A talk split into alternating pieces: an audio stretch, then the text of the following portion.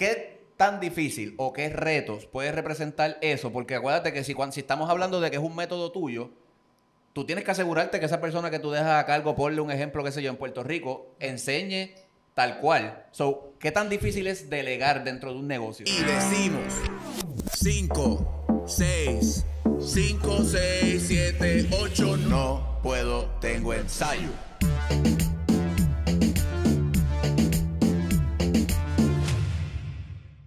Gente, que es la que hay, bienvenidos a otro episodio más de No Puedo Tengo Ensayo. No se asusten. Yo sé que quizás están acostumbrados a ver otro background, pero en el día de hoy, ¿verdad? Nos encontramos en lo que es Casita Miramar, aquí en Condado. Y obviamente están viendo ahora mismo en el tiro que no ando solo, o sea, estoy acompañado, estoy con gente bien importante.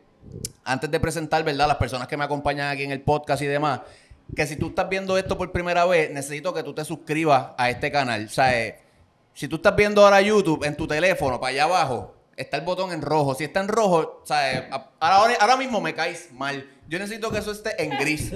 ¿Me entiendes? Si eso está en gris y tú le das a la campana, te suscribes al canal, nos apoyas, la familia sigue creciendo y podemos seguir subiendo contenido, ¿verdad? Para que tú te lo disfrutes y lo puedas compartir también. Si de momento de casualidad de la vida no nos puedes ver porque tienes ensayo o porque estás en un show o porque estás haciendo alguna otra cosa, charlatán, pues simplemente lo vas a poner en Apple Podcast y en Spotify, NPT TV, ¿verdad? No puedo tengo ensayo TV y nos sigues ahí también, nos puedes escuchar el formato audio. Eh, el episodio que tenemos hoy es una, una edición especial, obviamente, como estamos, ¿verdad? Como pueden ver. Eh, pero bien importante, eh, vamos a tener la oportunidad de hablar con dos personas súper importantes en lo que es el, ¿verdad? el campo de la bachata. Están trayendo, eh, innovando dentro, del, dentro de esa cultura aquí en Puerto Rico un poco, volviendo a traer lo que son los talleres, clases para que tanto bailadores como bailarines, ¿verdad? Puedan seguir aprendiendo y desarrollándose. Pero no an- antes de verdad de ir con ellos, quiero presentar a la persona que va a estar siendo mi co-host en el día de hoy.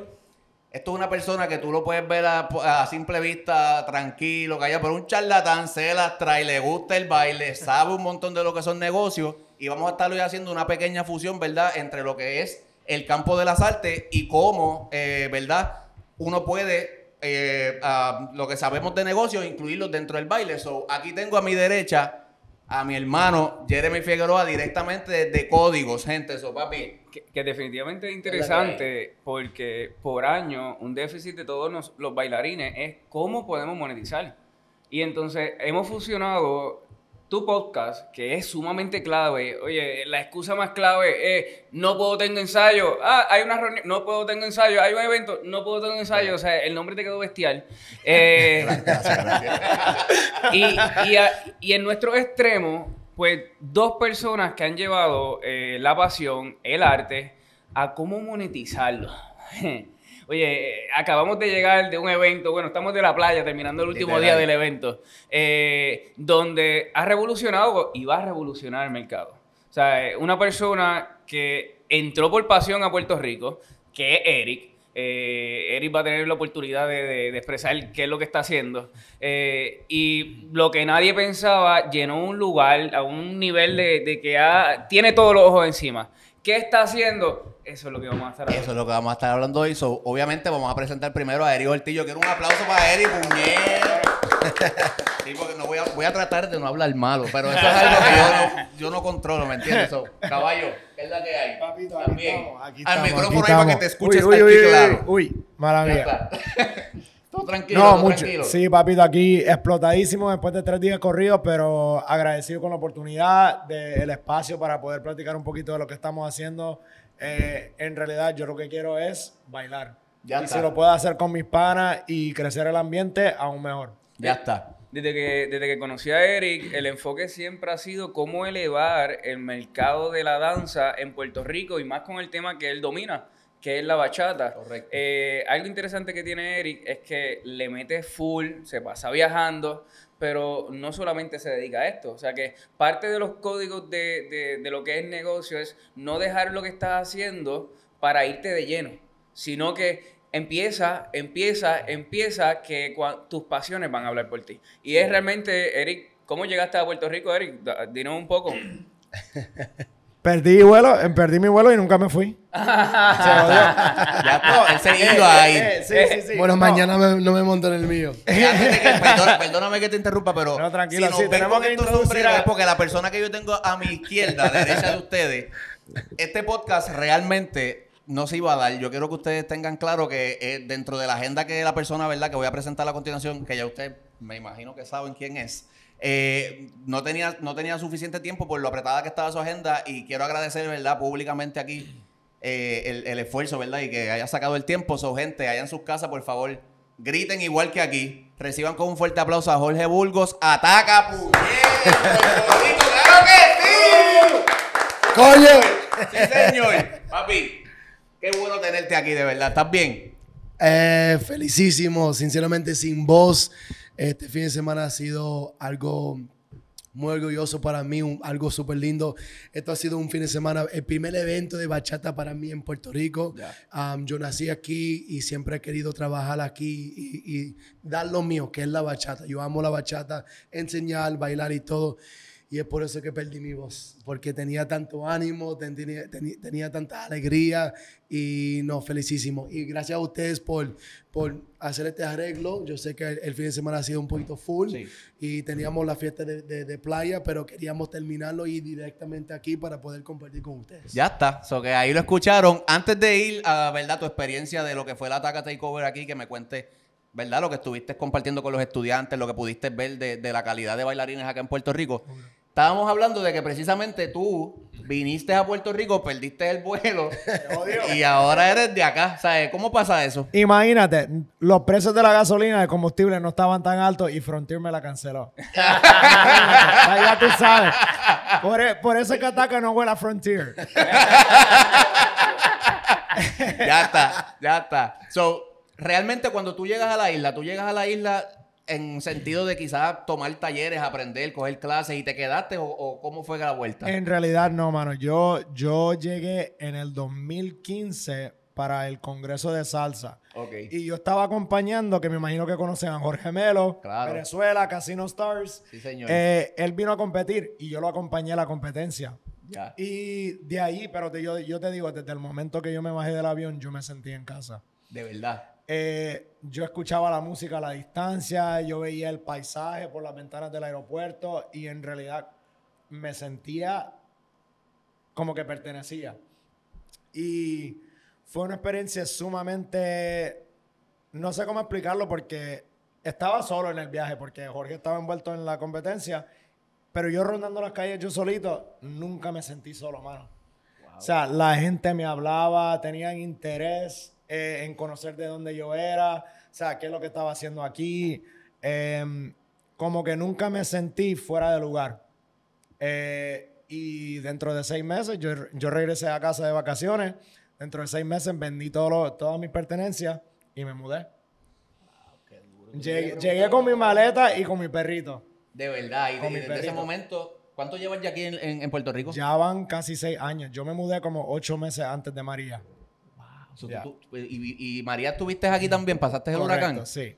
No, Sí. yo, yo, de verdad, preguntas pueden haber muchas, pero yo lo que estoy es anonadado cómo llega una persona eh, y que su pasión está dirigiendo todas las cosas que está haciendo. Entonces, eh, nosotros todos vivimos en Puerto Rico y no le sacamos partido. Y viene Eric de Houston, de Houston, ¿verdad? Sí. De Houston, eh, recalco, tiene un tatuaje ahí, pero yo tenía que preguntar. Viene de Houston Ahí está. eh, Pues si y su corazón lo llevó a ser puertorriqueño. Así que es un mundo, realmente hay un mundo de esperanza para el que lo quiere ver.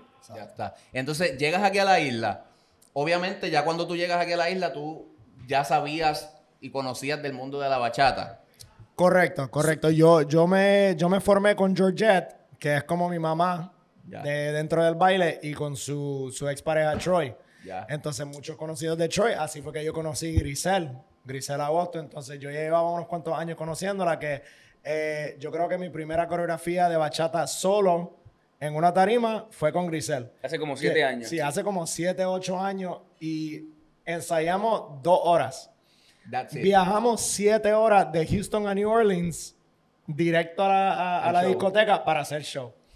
Y de ahí, esa fue, esa fue mi conexión a Puerto Rico. Entonces, cuando yo llegué, automáticamente conectamos y mira, sumamos con la bachata. Tú que hace escuchas, falta. tú escuchas esta trayectoria y tú lo más que quieres brindarle respeto, porque entonces tú ves, tú ves, o sea, esto no es algo de ahora. O sea, yo te puedo decir que yo me enamoré de la bachata hace seis meses y me empotré de que quería ver ataque, quería ver ataque, quería ver ataca.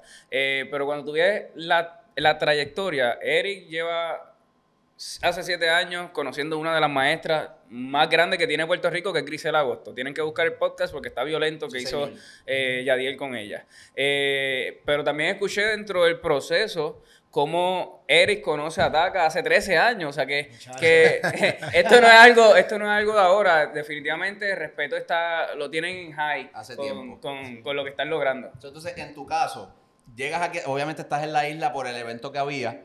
¿Tú na- en qué parte, tú eres de qué parte de Puerto Rico? Nací en Humacao. ¿Tú eres de Humacao? de Dame, un- Humacao. dame cinco ahí, puñeta. Yo soy de Humacao también. Yo nací ahí. Digo, me crié en Cabo, pero nací en Humacao. Me- bueno, me crié en Barranquita. Ah, Mi- pues exacto. mi- Pues mis tienes la abuelos- mi- igual la misma historia mía. So, Exacto. ¿en, qué, ¿En qué momento en qué momento tú decides o qué es, verdad, que es el suceso o lo que pasa que tú sales de Puerto Rico? Mis padres.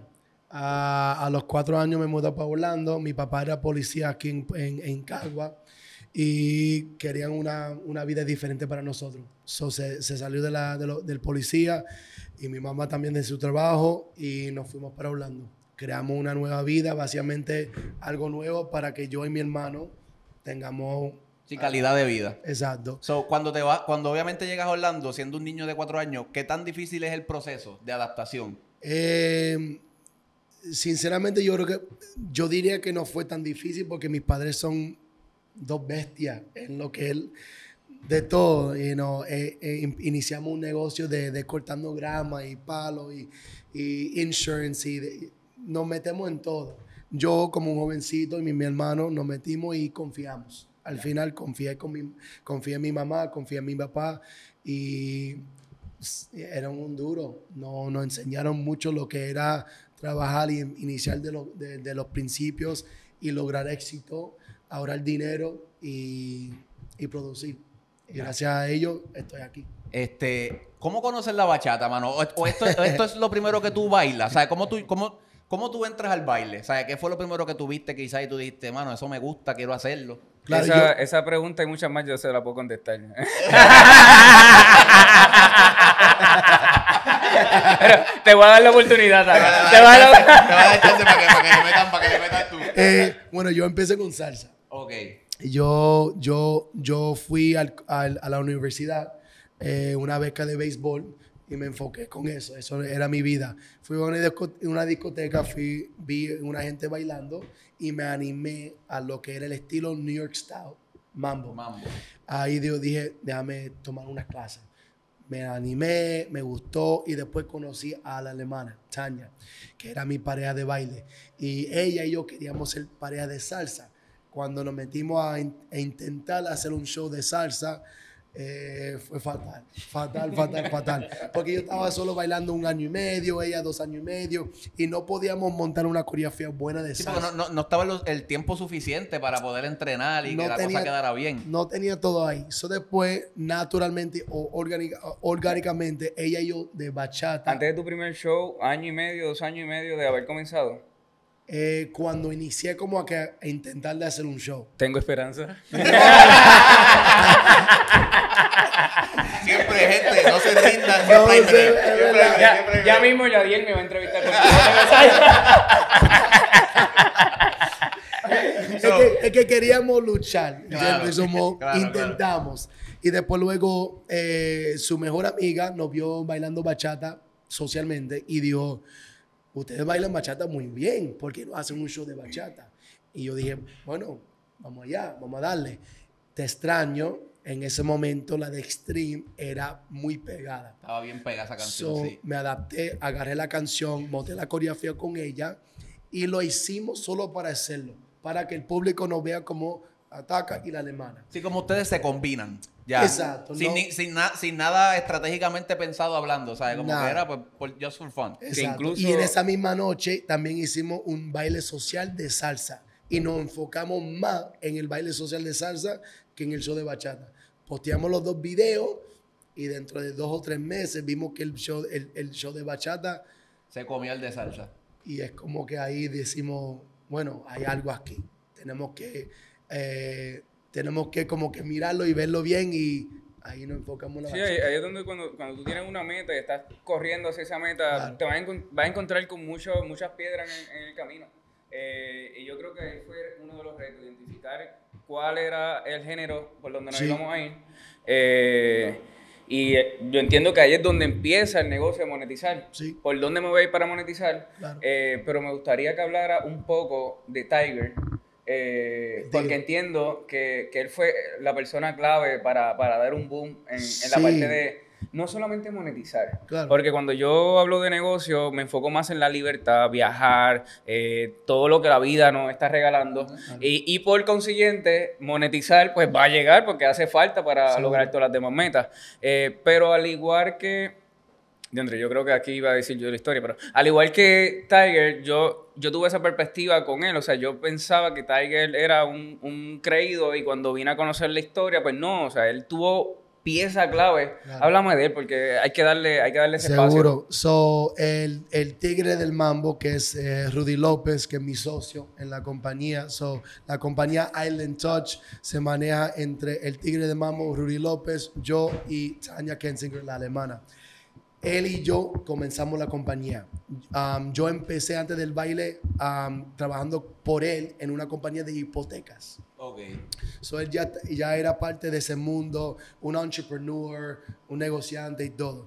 Eh, la idea de nosotros era hacer algo diferente en el mundo del baile. Crear una, una compañía, pero pensando ya en el futuro, pensando en la familia y todo. So, cuando iniciamos lo que era Island Touch, no era con la mentalidad de solo hacer clases locales, normales. Era qué vamos a hacer para asegurar el futuro de nuestras familias y todo. Y es por eso que iniciamos con una mente diferente. Y eso, lo, eso fue el impulso que él trajo a la compañía. Ya está. Eso que cuando, cuando, sí, cuando me, cuando me cuentas que abrieron esta compañía, usualmente la gente que abre compañías, ¿verdad? Dentro de lo que es el ambiente del baile, lo hacen con la mira de solamente, pues, vamos a montar una academia en un cierto sitio, que la gente llegue allí y nos hacemos de nuestro dinero y se acabó. O sea, la visión tuya era un poquito más mac al nivel macro. O sea, tú querías llevar esto Mundial. eh, mundialmente. Mundialmente. So, el sistema, el sistema que tú utilizas es. Si, lo, si, me, si me equivoco, me corrige. Pero creo que es. Este sistema del Island Touch, tú lo tienes en diferentes países. Se encargan diferentes personas, pero es bajo un método que tú tienes. Exactamente. ¿Qué tan difícil o qué retos puede representar eso? Porque acuérdate que si, cuando, si estamos hablando de que es un método tuyo, tú tienes que asegurarte que esa persona que tú dejas a cargo, ponle un ejemplo, qué sé yo, en Puerto Rico, enseñe tal cual. So, ¿qué tan difícil es delegar dentro de un negocio? Eh, es- eh, escucha, escucha, por eso es que no hay un equipo de Island Touch aquí. Eso no, viene- no eso confía, no confía, pronto. no confía en mí. Es- Ese, tipo, no baila bachata. bueno, eso Por lo viene- menos, por lo menos sabemos que hace buenos, buenos, buenos, buenos eventos. Eso sí viene pronto, pero yo diría, eh, para mí, yo creo que lo más importante es la confianza entre el equipo. Ya. Yo confío con Rudy, yo confío en Tania. Te- creamos el sistema y luego entre esa confianza teníamos que también confiar en los demás. So, en buscar un director para acá, un director acá, un director acá, tener lo que es el infrastructure, todo ya hecho, escrito y todo, y intentarlo. Intentamos con tres equipos, algo tranquilo, lo arreglamos, lo limpiamos, funcionaba. Y después creamos a 10. Expandiéndote. Y después 20, y después 80, y después 100 equipos. Pero la idea era empezar, empezar pequeño primero, asegurar que todo manejaba y todo funcionaba, y de ahí expandir. Ya está. Cuando tú me hablas, Eric, de que, de que aquí en Puerto Rico, y esto lo decimos, ¿verdad? Más un poco en, son de broma, de que no hay un, un- un team de Island Touch aquí. Pero me interesa mucho saber qué fue lo que tuviste en la isla tan pronto llegas dentro del género de la bachata, porque todo el que conoce, ¿verdad?, de Puerto Rico y está adentrado más en lo que es el ambiente del baile aquí, sabe que la bachata no es un, un género como bien popular. Sí hay, sí hay su, sí hay- tiene su crowd, pero vamos a hablar claro, aquí lo que domina la mayor parte del tiempo siempre es el reggaetón y el hip hop, y eso es lo que la gente quiere bailar. So, cuando tú llegas, ¿qué tú viste en esta, en esta industria, en este ambiente que, que te, ¿verdad? te decidiste por quedarte? ¿Y cómo la ves hoy día? Eh, bueno, en realidad, La razón por la cual yo me quedé no tiene nada que ver con el baile. Eh, yo quería un, un start over, empezar desde cero. Y no necesariamente con cosas emocionales ni nada, pero era que ya me sentía estancado en la ciudad donde estaba. Eh, había muchas oportunidades allá, pero toda mi vida en un solo lugar, pues ya era hora de buscar cosas nuevas. Y poder estar aquí sin mi familia, sin muchos conocidos, como que me hizo realizar o darme cuenta con lo poco que yo, yo puedo ser feliz. Hay que ser incómodo. O sea, es parte de, de los códigos. Hay que, te tienes que sentir incómodo. O sea, Exacto. eh, Situación, ponerte en situaciones que, que te exijan a ti mismo. que te, Exacto. que te hagan moverte, o sea, levantarte a buscar los 20 dólares para poder desayunar. O sea, que tienes que sentirte incómodo, eso es clave. O sea, eh, ¿cómo empezaste a monetizar, Eric, en Puerto Rico? Bueno, yo ya de por sí daba clases en Houston, pero eso no era mi meta cuando llegué a Puerto Rico, porque yo, en mi mente, yo no voy a llegar a Puerto Rico, uno de los lugares que aportó más al género de salsa, y pretender que yo voy a enseñarles cómo bailar. Entonces yo salía a bailar a las patronales, hermano. Cualquier patronal, a mí no me importaba si era en Jayuya o en Moca. En Ponce, o en Mayagüez, donde fuera. En Ponce, en Aguadilla, en Isabela, yo me iba, o sea, con todo.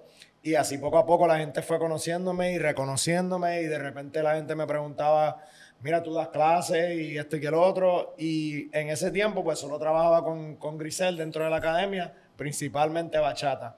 ¿Por qué? Porque era un mercado que no se había explotado. Entonces, yo sabía que había una necesidad, pero como no hay opciones, pues yo creo que muchos maestros de aquí no lo habían explorado esa idea.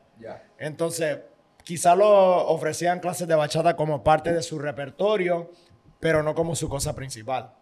Entonces yo dije, pues, ya hay un mercado ahí. Eso lo veía, porque si tú sales, de repente tú ves cuando, cuando ponen una bachatita en un lugar, o sea, a la gente le gusta, la Sí, gente está la cantando, la la gente bailan, está bailando. claro. O sea, la gente joven, tú le pones una canción de Romeo, ¿quién no se la sabe? Tú, tú pones una canción de aventura, te aseguro que toda, toda persona en este cuarto se la sabe. Entonces, no es que no le gusta la bachata al puertorriqueño, pero quizás específicamente para el bailador, para el bailarín como nosotros que lo llevamos al próximo nivel, no lo teníamos integrado en nuestro espacio. Y eso es lo que yo quería lograr, que por lo menos se, se diera cuenta el mundo que, ok, sí, la salsa, Puerto Rico es salsa, pero también tiene más. Ya está. So, en el caso tuyo, este, Adaka, ¿qué pudiste ver en, verdad en esta oportunidad que estuviste aquí compartiendo con estudiantes? Vi- Viniste a dar clases, un taller espectacular que tuve la oportunidad de verlo por las redes sociales lo que hiciste y a otro nivel. ¿Qué pudiste ver de esta gente que fue a, tomar tu taller y, qué cosas quizás le hace falta a la gente aquí en Puerto Rico, a la industria, para que la bachata como que dé ese paso y sea un género que, que le llame más la atención a la gente? sinceramente más eventos así, eh, que, que- pongan estos instructores alante de esta gente que están motivados, están animados y están interesados en la bachata. Hasta cuando el día antes yo estuve en Barranquito con mi papá, fuimos a una barrita y es que a donde sea escucho bachata. El interés, hay bachata. So, hay un interés, la gente está interesada en la música y también el baile. So, yo creo que estos son los inicios. En los inicios es introducir maestros internacionales que sean los Estados Unidos, Europa, España, Italia y que la gente de aquí de Puerto Rico tenga la oportunidad de aprender porque el- aprendizaje está ahí. Eso, eso está bien interesante porque en Puerto Rico es bien difícil, o sea, es bien cuesta arriba eh, tener un público bien grande de estudiantes.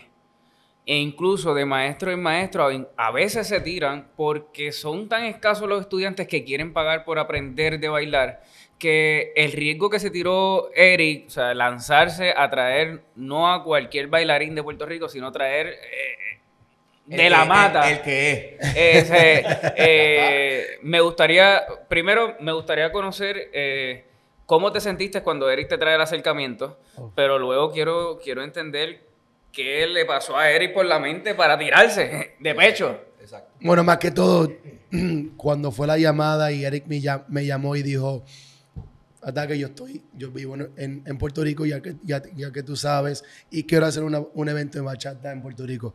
Más que todo fue una felicidad, un orgullo en saber que una persona, un hermano boricua, que se iba a lanzar en, lo, eh, en hacer un evento de bachata en Puerto Rico que no, que no era algo que, estaba, eh, que, era, que existía. Claro. Habían eventos, sí, no, no voy a decir que era que el primero. Habían sociales, talleres y todo, pero era como que el primer fin de semana de bachata.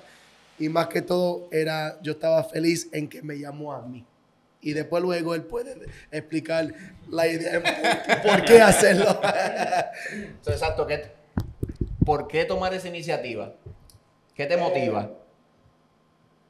Diablo, mano, es que me había tomado un tito con Perrier demasiado. Terrible. Yo, yo recuerdo que, que yo, yo llevo una fiebre y a quien veía era Taca desde que me levantaba hasta que me acostaba So- soy testigo de eso. O sea, sí. eh, eh, todo el tiempo en el carro. Y de momento... señor.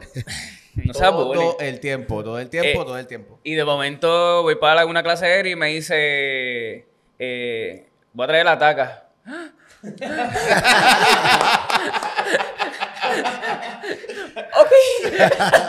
Al tipo que yo veo todo el tiempo ahí bailando. ¿En serio? Sí, dame un break. Ya, ya viene. Ok.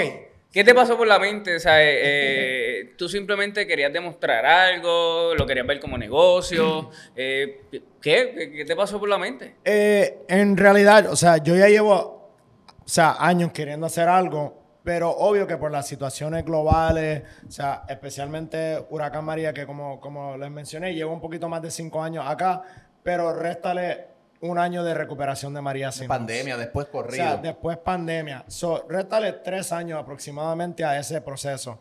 Entonces, ya era una idea muy atrasada, eso. Eh, y pues de repente yo creo que hasta Jorge me llamó, yo estaba en México y él me llamó hablándome sobre, yo creo que quería como que unas opciones para, para aquí, venía de vacaciones. Ah, sí, sí, sí. Sí, y yo, yo- venía y- por uno- um, un, eh, un cumpleaños de un salsero muy popular, Brandon Ayala, y querían buscar un Airbnb. Y me recordaba, diablo, Eric vive en Puerto Rico. Y ya. Sí. Y de repente ahí llegamos al discurso como que, mira, ¿cuál, cuál fin de semana tú tienes libre? Y tú y la alemana. Y él me dijo, pues mira, yo tengo, este es el único fin de semana que me queda para el resto del año posiblemente. Y yo le dije, dámelo. Yo no sabía qué iba a hacer. Yo le dije, ese fin de semana es mío.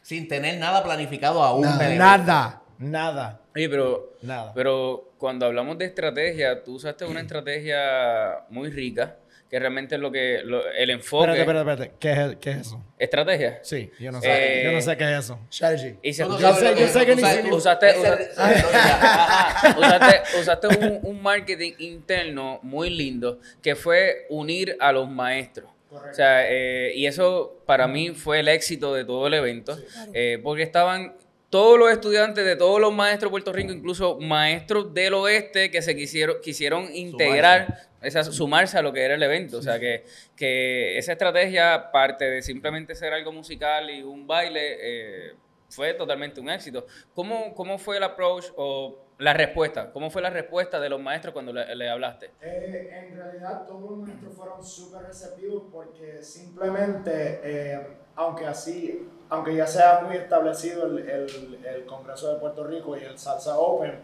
o sea, no hay muchas opciones en cuanto a eventos de baile aquí. O sea, obvio que estamos hablando de, fe- de- de fiestas patronales, de conciertos, de socialitos por aquí, de la vida que Sí, se de bailable, todas estas, actividades. pero hablando de algo que te va a ofrecer aprendizaje y la, la oportunidad de bailar con tu ídolo, o sea, eso no sucede todos los días. Eh, y- Dímelo a mí. o sea, yo salí, dijeron, hay un challenge, y yo salí de, de practicar el challenge tres horas más ensayar. Yo tengo que salir de ahí. Y al lado de ataca, ¿me entiendes? Mano, y, los, y los maestros fueron súper receptivos, en realidad como que todo el mundo eh, me dieron muchísimo apoyo. Eh, mi, mi pana Nick, que no todo el mundo lo conoce, pero eh, detrás de la cámara está mi amigo Nick, que si no fuera porque él estuvo encima de mí, mira, hiciste esto, mira, hiciste esto, ya lo hiciste, ya. Papito, No sucede. Por eso mismo. Gracias, Nick, porque Eric estaba encima de mí. Era uno encima del otro. Acá te de momento una orgía. ¿Aquí qué pasó? Aquí este, po- este podcast cambió. Bueno, era una cadena. Nick a Eric, Eric a Yoli, Yoli a Jeremy. ¿Cómo, ¿Cómo tú te sientes, mano, de que, de que mucha gente, no tan solo en Puerto Rico, o sea, alrededor del mundo, admiran el talento que tú tienes y la manera en la que, en la que tú bailas? Yo, yo te voy a ser bien honesto. Yo nunca te había visto bailando en vivo. Siempre, obviamente, lo que conocemos por YouTube y lo que uno ve por las redes sociales. Y estaba con Brian, ¿verdad? El, el viernes que estábamos en el evento. Y le digo, mano, es que él usa tantas cosas dentro de la música, porque no solamente utilizas el conteo musi- musical, tú utilizas la musicalidad como a ti te sale de los timbales, usar la, o sea, el- la musicalidad, tú entras y sales de la musicalidad. A veces utiliza que si la guitarra hizo esto, pues él utilizó eso en, en, en paso. O sea, ¿cómo tú logras el estilo que, que te define? O sea, a- ¿cómo, cómo tú llegaste a lo que tú eres hoy día en Eh, estilo? Bueno, esa historia, sinceramente, hasta que me, me, me paran los pelos, eh, porque sinceramente me tuvo, eh, tuvo muchos años en intentar de entender mi, mi, mi conexión a la música bachata. Y fue cuando yo era niño, saliendo las parrandas aquí en Puerto Rico con mi familia. Y me conecté al 4. Mi tío jugaba el 4. Eh, y yo era el único de todos los primos a las 4 o 5 de la mañana levantado, sentado con la guitarra aquí en mi, ca- en mi cara y era algo de los cordes. Algo de los cordes como que me, me, me conecté. El 4, el sonido, todo y ya. Luego hice mi vida. Y cuando llegué a la bachata, el, el requinto. El requinto me llevó y me regresó A eso que lo que era lo que yo sentía cuando yo era niño, mirando a mi tío jugando el cuadro en las parrandas en Puerto Rico. Y es cuando yo, eso, eso fue un momento muy importante para mí en decir, ahora yo, yo sí sé que esta música, por esa, esa guitarra, me anima. Y ahí es cuando me enfoqué en la musicalidad, en, la, en el, aprendizaje del el, requinto, el bajo, el, el, bongo, la guira, todo, me animé. Y después luego involucrar los, los pasos a la musicalidad. Ya. Oye, enfocado en, en- en un lema que me encanta, si ellos pueden, tú puedes, en este caso ataca, si ataca puede, definitivamente tú puedes. Eh, yo- Claro que sí. Él tuvo que poder. con, con las manos acá arriba, pero pude. Eh, eh, ¿A dónde te ha llevado tus pasiones? O sea, en este caso tu pasión es el baile. ¿Cuántos países has viajado? ¿Qué has conocido? Eh, eh, oye, definitivamente lograr metas, lograr sueños, ya tú lo has dejado más que claro. ¿A dónde te ha llevado viajar? Eh, mm, sinceramente, ni te puedo decir lo mucho que yo he viajado porque he viajado mucho. Pero más que todo, sinceramente, la música bachata, el baile bachata, me ha llevado mundialmente. Yo he viajado hasta que yo tengo una aplicación que me dice cuántas horas yo he pasado en un avión. ¿Cuántas más o menos? Eh, sentado, bueno, sentado en un avión más de 6 mil horas. Igual, sentado en un avión. Igual y, después, de ustedes. y después, y después las, las millas que yo he viajado son millones. Es algo como que, algo súper loco. Pero más que todo, siempre, siempre más que todo un orgullo. Ser boricua, bailar bachata, representar la cultura dominicana, el baile y la música dominicana. Eh, y todavía me quedan muchos lugares para viajar, porque ah, me, me- me gusta mucho viajar y conocer diferentes culturas, pero sí, he viajado, gracias a Dios, por este lindo baile, este lindo mus esta linda música, el mundo entero. Ya está. So, creo, estaba viendo los otros días un live que tú hiciste con él. Como para animar a las personas a que fueran al, al taller y demás. Y tengo entendido que él es el único, tú eres el único bachatero que has dado un taller de salsa en Mamboland. Sí. Cabrón. O sea, eh, qué lo que era.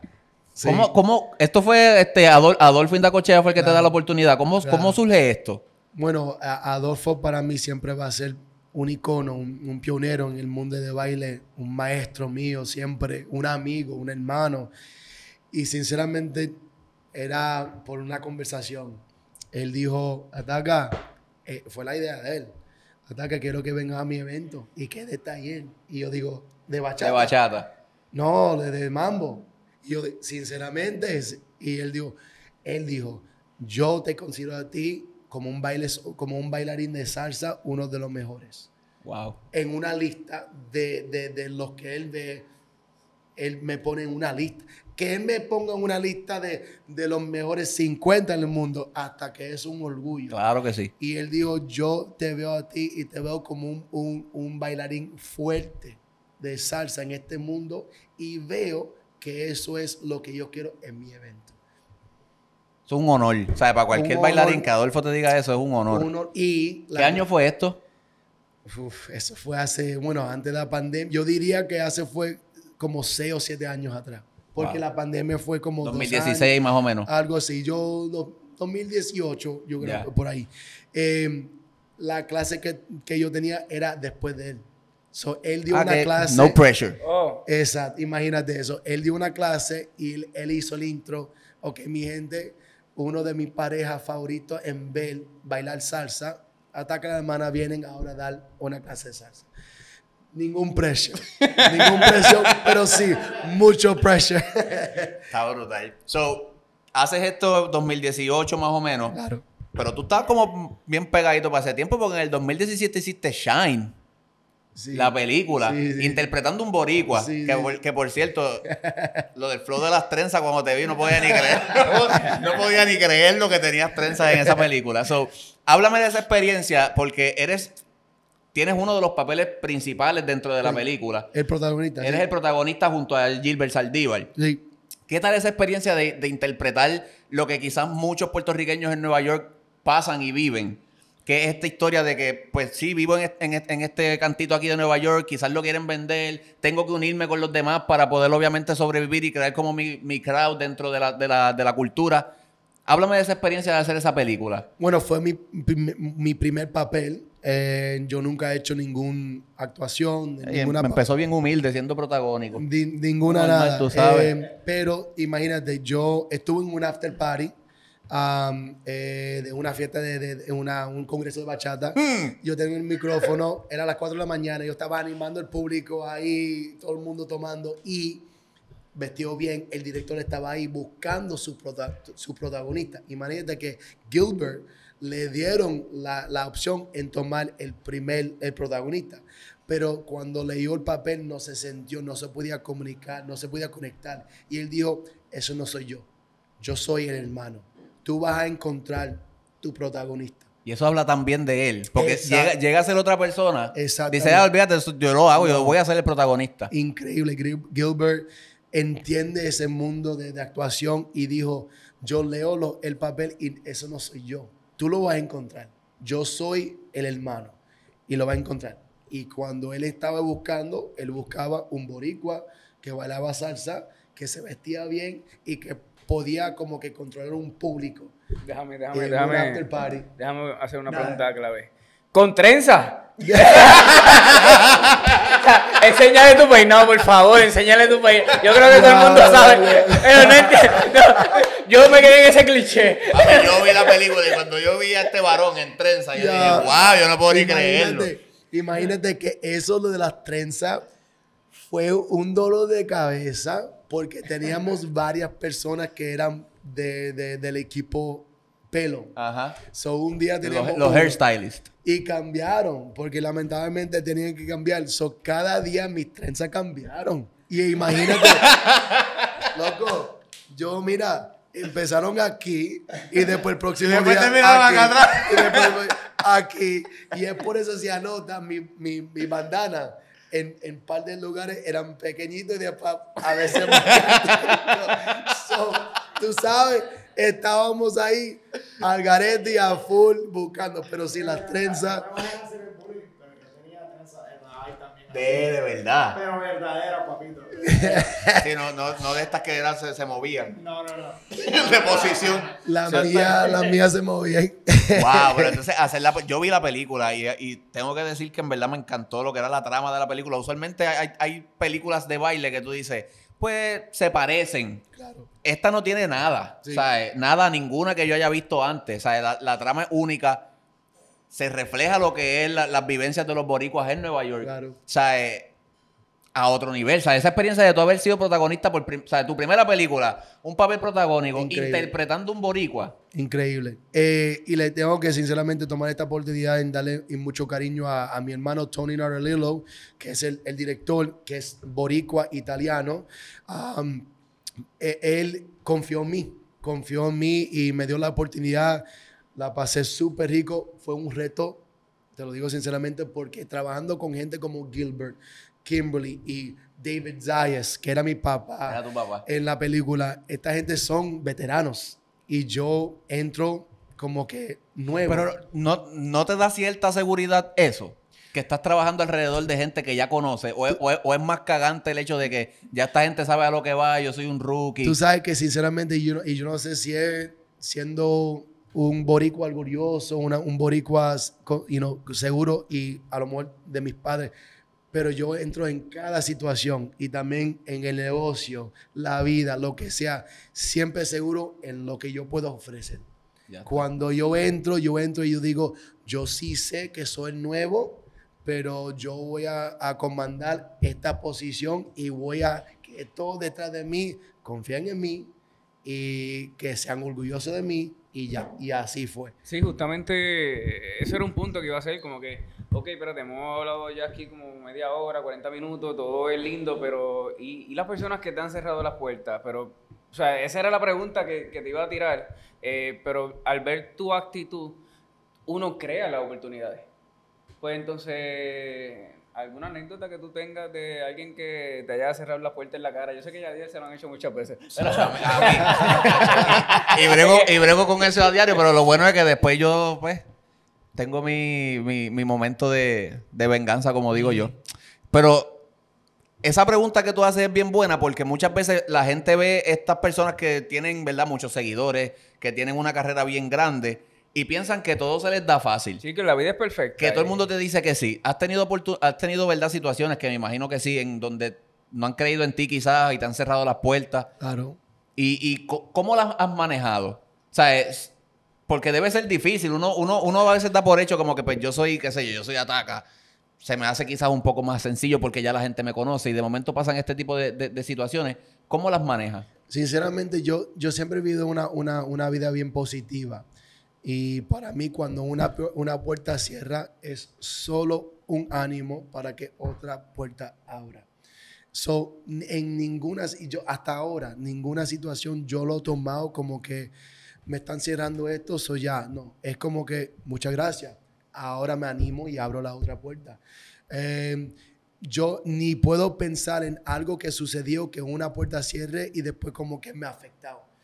Yo me animo y si es por mis padres, si es por la gente y mi equipo alrededor, yo siempre me he animado en yo tengo solo una vida y yo no puedo ni, yo no puedo Waste your time. I cannot waste no time. Muchas gracias por el tiempo, gracias por cerrarme esa puerta y ahora seguir para adelante. Mira, papito, nos cerraron la puerta en Amazónica ayer y después la de Emoji abrió. es verdad, Ya estamos. es verdad. Para que tú veas, ¿me entiendes? Eh, ahorita se dieron cuenta que hasta acá le gustan los after party. Ya está. No, pero eso, eso es bueno. Oye, me estás en tu isla. ¿Hace cuánto tú no venías a, a Puerto Rico?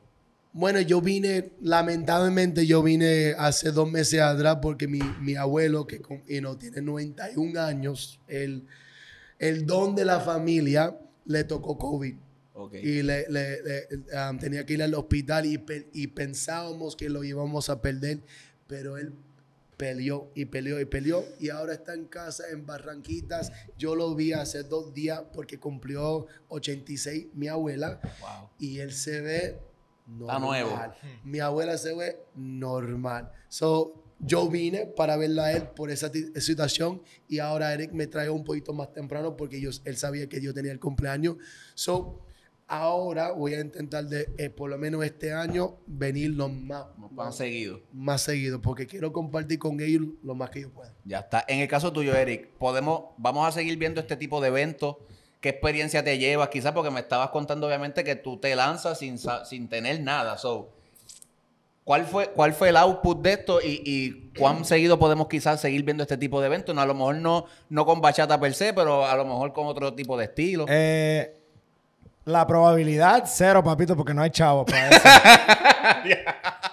ah, pues está bien, gente. Nada, tienes que... pues, Se acabó. síganlo, síganlo para que, para que, y os toquenlo para que traiga más gente. Eh, no, en realidad, mano, este, no quiero saturar el mercado de, de Puerto Rico con bachata, pero ya he visto que sí hay una, un mercado. Y yo desafortunadamente soy de eso, como le decimos en inglés, labor of love, que como artista me dejo llevar por mis emociones y porque quiero ver, o sea, la felicidad que yo sentía al ver las otras personas disfrutándose los talleres de ataque aquí, o sea, no lo puedo describir. Y yo me puedo dejar llevar por eso, pero también yo soy eh, muy claro en que necesito un equipo de apoyo que me mantenga en check, que es bueno para, para moverse, o no, que es bueno para organización, otro que es bueno para el mercadeo, otro que Un equipo de más- trabajo. Exacto. Entonces, eso va a ser clave para seguir haciendo eventos, que no solo me quiero enfocar en, en eventos de, de bachata. O sea, tengo a muchos conocidos del ambiente que son igual de fuertes que Ataca en su propio género. Y, o sea, lo que yo quiero es que el talento de Puerto Rico se dé a conocer de nuevo. Porque ahora mismo, mayormente los que salen de la isla son Tito y Tamara. Y son una muy buena representación. Pero aquí hay talento para sobrar. Claro, sí que es- Demasiado. Es, lo que mucha gente dice. Tito y Tamara son los caballos, ¿sabes? Por excelencia. Y yo creo que si hablamos de maestros de maestros, son ellos dos. Exacto. Pero tiene que, tiene que haber una generación detrás de ellos que mantengan eso vivo. Exacto. Porque entonces tenemos gente como Ataca que posiblemente, ¿verdad? Está aquí en Puerto Rico impartiendo clases, ve cómo se trabaja la industria aquí en Puerto Rico, pero si, si no la seguimos desarrollando, si no siguen saliendo Exacto. y, y creo que todo recae más bien en el apoyo. Yo le he dicho aquí muchas veces, aquí muchas veces hay, que creo que fuiste tú el que lo dijiste, no me acuerdo quién lo dijo ahorita, que muchas veces se, maestros se pelean contra maestros por, Sí. por oportunidades o por simplemente que a academia le va mejor. Este, yo estoy mejor que tú, tengo más matrículas, mis coreografías, qué sé yo, en un congreso gané tres primeros lugares y tú no. Y al final del día yo entiendo que el arte no se trata de eso, se trata de, obviamente apoyarnos. Somos una isla bien pequeña. Exacto. Quizás no tenemos las mismas oportunidades que, por un ejemplo, un Houston, un Nueva York, que son mercados un poco más grandes Exacto. y hay más oportunidades. Aquí en Puerto Rico, vamos, a lo mejor tú bailas bachata, yo bailo urbano, pero en algún momento vamos a coincidir y vamos a trabajar. Exacto. Exacto. So, yo creo que la clave está en la unión. En, en el mercado de los negocios hay un concepto que ahora mismo está haciendo un boom, pero, pero bien grande. Y no estoy hablando de criptomonedas, no estoy hablando, estoy hablando de, de esta fase que se llama Interpreneur. Ahorita Daca lo menciona. Eso es realizar un negocio dentro de otro negocio. Eh, y Eric lo logró. O sea, Eric eh, uti- utilizó a música, que es de José Reyes. Correcto. Eh, utilizó a Jackie Ramos, utilizó a Simona, utilizó a Ataca y Eric ni dio clase. Que en uno de ellos dije, Eric, ¿y tú cuándo vas a dar clase? No, no, yo estoy dejando que todo el mundo se desarrolle. Eh, eventos, los eventos dependen de ustedes. Correcto. Definitivamente los apoyo de eventos dependen de ustedes. Porque agenda, Eric ha mencionado un montón de cosas. Ataca, Ale y Desiree, eh, mencionaste a una muchacha de, La de- misma, de la, misma, la misma Grisel, aquí, Sí, aquí exacto. se pasa todo el tiempo constantemente dando talleres y haciendo este, eventos para que la gente vaya y entrene. Claro. En el caso de, de- obviamente yo estoy hablando del, del mercado de puertorriqueño, pero en el caso de lo que tú has visto mundialmente, ¿este tipo de cosas suceden o, o re- o realmente, o realmente hay más, hay más unión? Lamentablemente sí, pasa por eh, en, en el mundo entero, Eh, eh, Europa, Sudamérica, a donde sea, Asia. Yo siempre lo veo así. La gente actúa así porque están apasionados por lo que hacen y, la, y el baile, el la música, pero hay una manera de controlarla. So, vamos a evitar la pasión y vamos a hablar claro y vamos a, a- a hacer las cosas bien. Eh, hay mucho negocio de- dentro, de un, de- de- dentro de una ciudad y un estado. Mucho para ti y mucho para mí. Vamos a utilizarlo para todo. Claro, para, para el beneficio de los dos. Exacto. So there's, there's enough to go around for everyone. No- nosotros, nosotros no podemos depender de que eh, eh, el buscar el billete, el buscar el pan para nuestra casa sea nuestro estrés. Entonces mezclamos nuestros deberes con nuestras pasiones. Entonces son dos mundos totalmente distintos. Tu pasión te debe dirigir, pero lo que lleva el pan a tu mesa no puede mezclarse una cosa con la otra. Entonces la mayoría de las personas que se enfocan en, en- en sus pasiones fuera de sus ingresos, que no tiene nada que ver con sus ingresos, tienden a tener este tipo de corazón. Vamos a trabajar por ayudar, vamos porque queremos lograr algo. Pero quieren ver un cambio. Pero cuando Tampoco duermen Esto- esa persona. pero cuando esta, que es la pasión, depende que tengo que alimentar a mi, a, a mi hogar, tengo que alimentar a mi familia, Sí, pues pa- entonces pagar los la gente tiende a ponerse un poco más celoso. Pues, pero eso es importante, tú conocer, tú, tú educarte de cómo pues, ver historias como la de Ataca, como la de Eric, cómo tú puedes separar una cosa de la otra y, y tirarte de focus, porque incluso así fue como comenzó Ataca. Ataca comenzó teniendo el negocio, luego mezcló Exacto. Exacto. lo que tenía, pero tenía una dirección bien Tenía clara en cómo era eh, Y- el negocio. Y yo creo que es muy importante entender que, y yo, yo he escuchado esto de, de, de, de personas, cuando pensamos de baile, entendemos y entiendo que es baile, es un gusto, pero esto también es- un negocio. Yo quiero vivir de esto.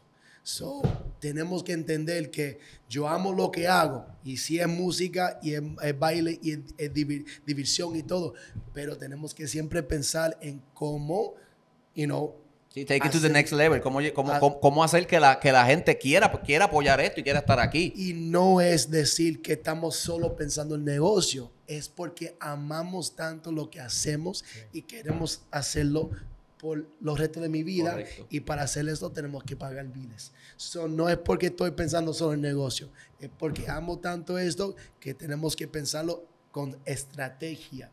No, y comienza, yo digo que todo comienza en la casa, ¿sabes? Si los mismos bailarines no comenzamos a, a- a hacer la diferencia en cuestión de apoyo, en cuestión de, de- que lo he dicho muchas veces aquí y lo voy a seguir diciendo hasta que este programa, no sé, no, no exista más nada.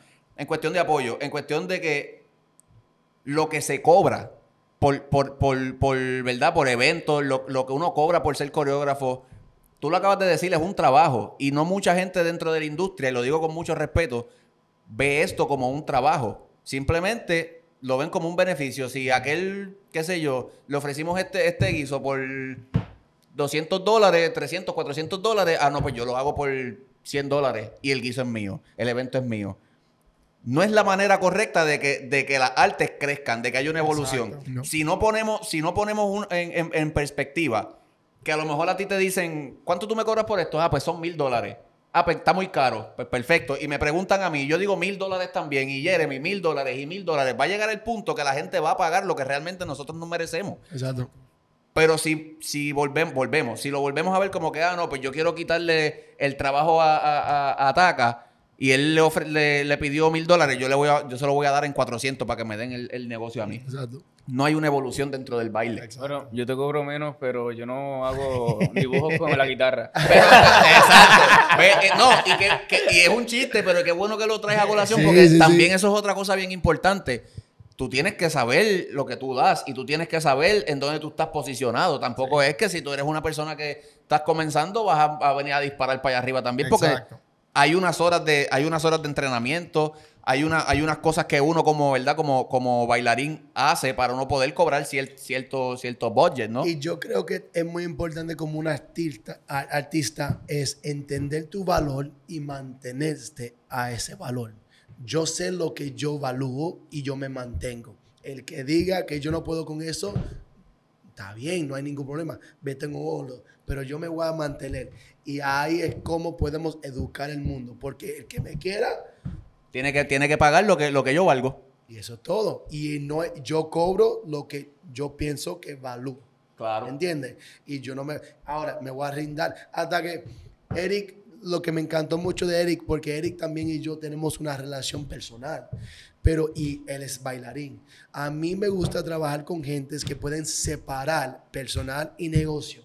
Cuando él me habla, me habla como promotor. No me habla como Eric Ortiz, que es Sí, como el amigo. Amigo de Jorge Burgos. No, me habló como promotor.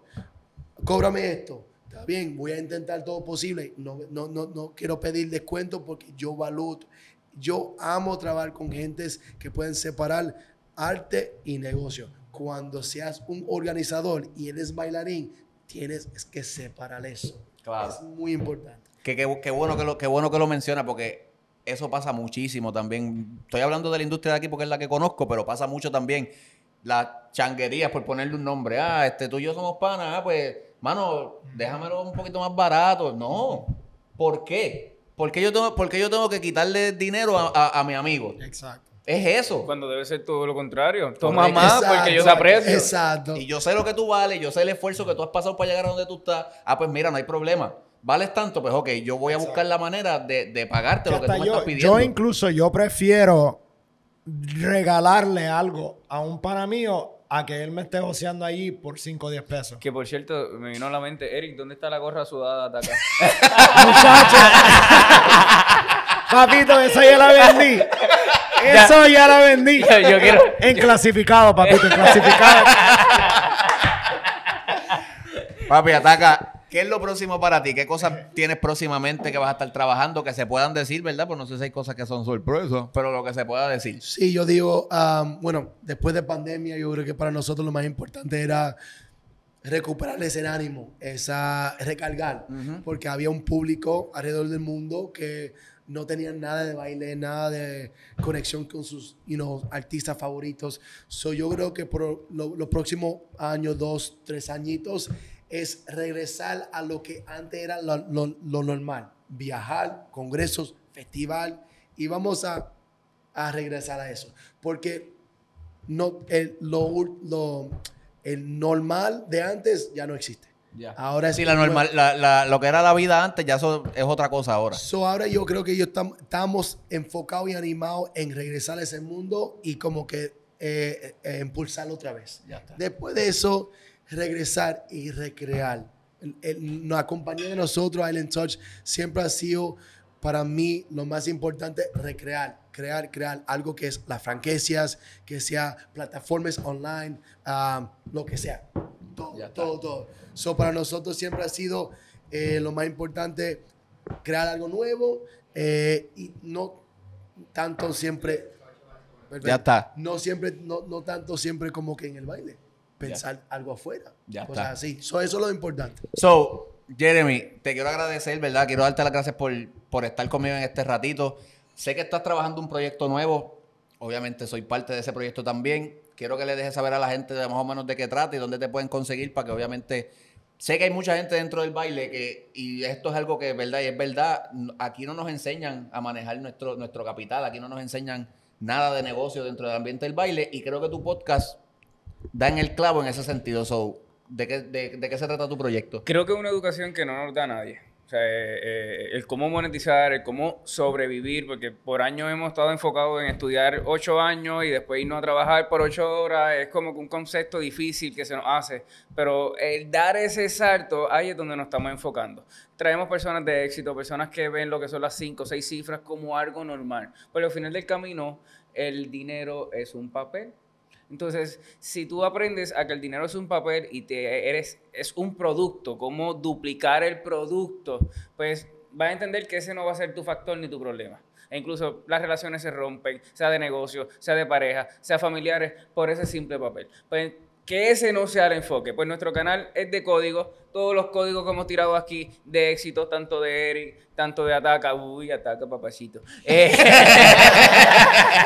eh, simplemente, eh, si tú quieres salir del hoyo, si tú quieres ver otro enfoque, otra perspectiva de vida, e incluso Albert Einstein lo decía, si tú juzgas al pez por la habilidad del mono, el pez se va a sentir idiota toda la vida. O sea, tú tienes unos talentos, tú tienes unos dones que no tiene tu vecino, que no tiene tu hermano, tu hermana, y cómo explotar esos dones, ese es tu talento. Ya está, eso que código, búsquenlo por ahí en, en- en YouTube, por favor, suscríbanse eh, y estén bien pendientes, síganlo en tu página, la página de Instagram, señor Jeremy Figueroa.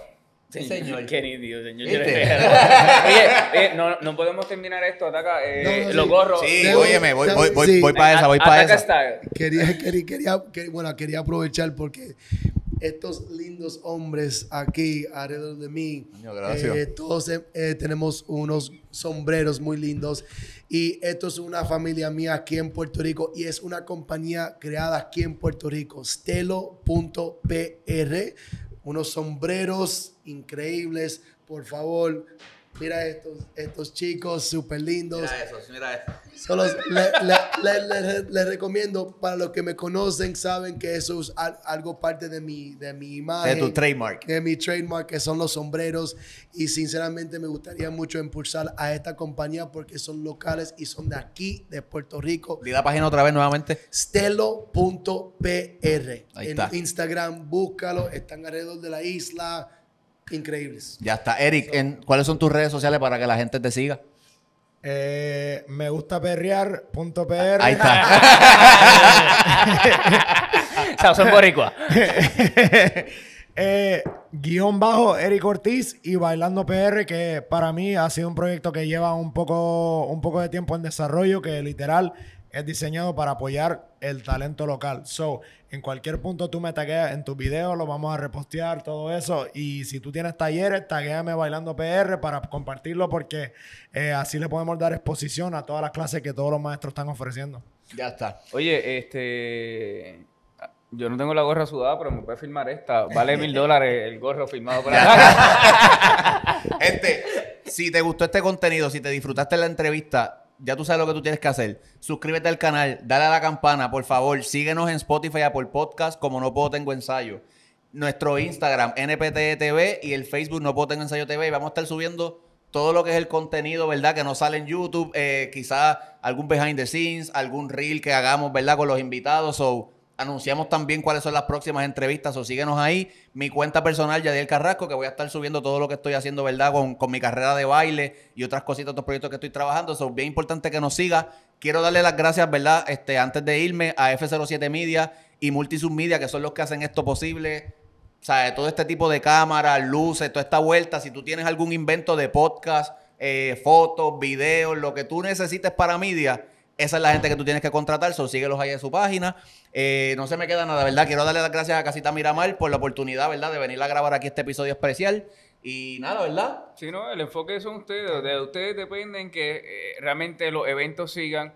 Oye, el baile no es para porque tengo un pie izquierdo, uno derecho. No, el baile es un liberador de estrés. Oye, más te cuesta ir a un psicólogo o más te cuesta dejar a tu pareja. Así que hazle caso. Ya está. Entra a los eventos, libérate. Es un taller, eh, realmente es sumamente rico poder compartir. Y cuando tú vienes a ver, estás compartiendo con muchas personas que son acorde contigo. Ahí está, ya lo dijo ya Jeremy. Gracias, Jeremy. Gracias, Eric. Ataca, agradecido, un honor y un placer tenerte aquí en el programa, que se repita. So, gente, si te gustó esto, ya sabes, like, compártelo, share por ahí para abajo. Y los veo en otro episodio más de No Puedo Tengo Ensayo Fit Código, gente, nos fuimos. No,